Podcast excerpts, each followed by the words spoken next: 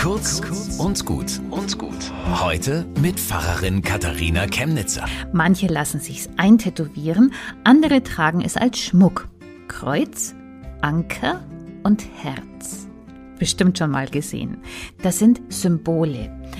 Kreuz steht für Glaube, Anker für Hoffnung und Herz für Liebe.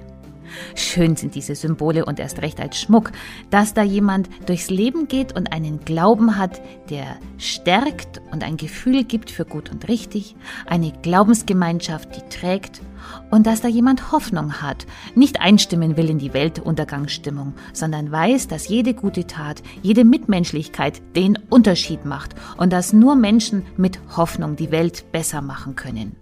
Und Liebe. Das sieht also jemand, den anderen nicht als Feind, muss nicht aggressiv um die eigene Meinung und das Recht kämpfen, sondern kann anderen mit Würde und Anstand begegnen. Ach, so ein Schmuck ist schön und macht schön, wenn wir damit zeigen, was wir haben und glauben. Bis zum nächsten Mal.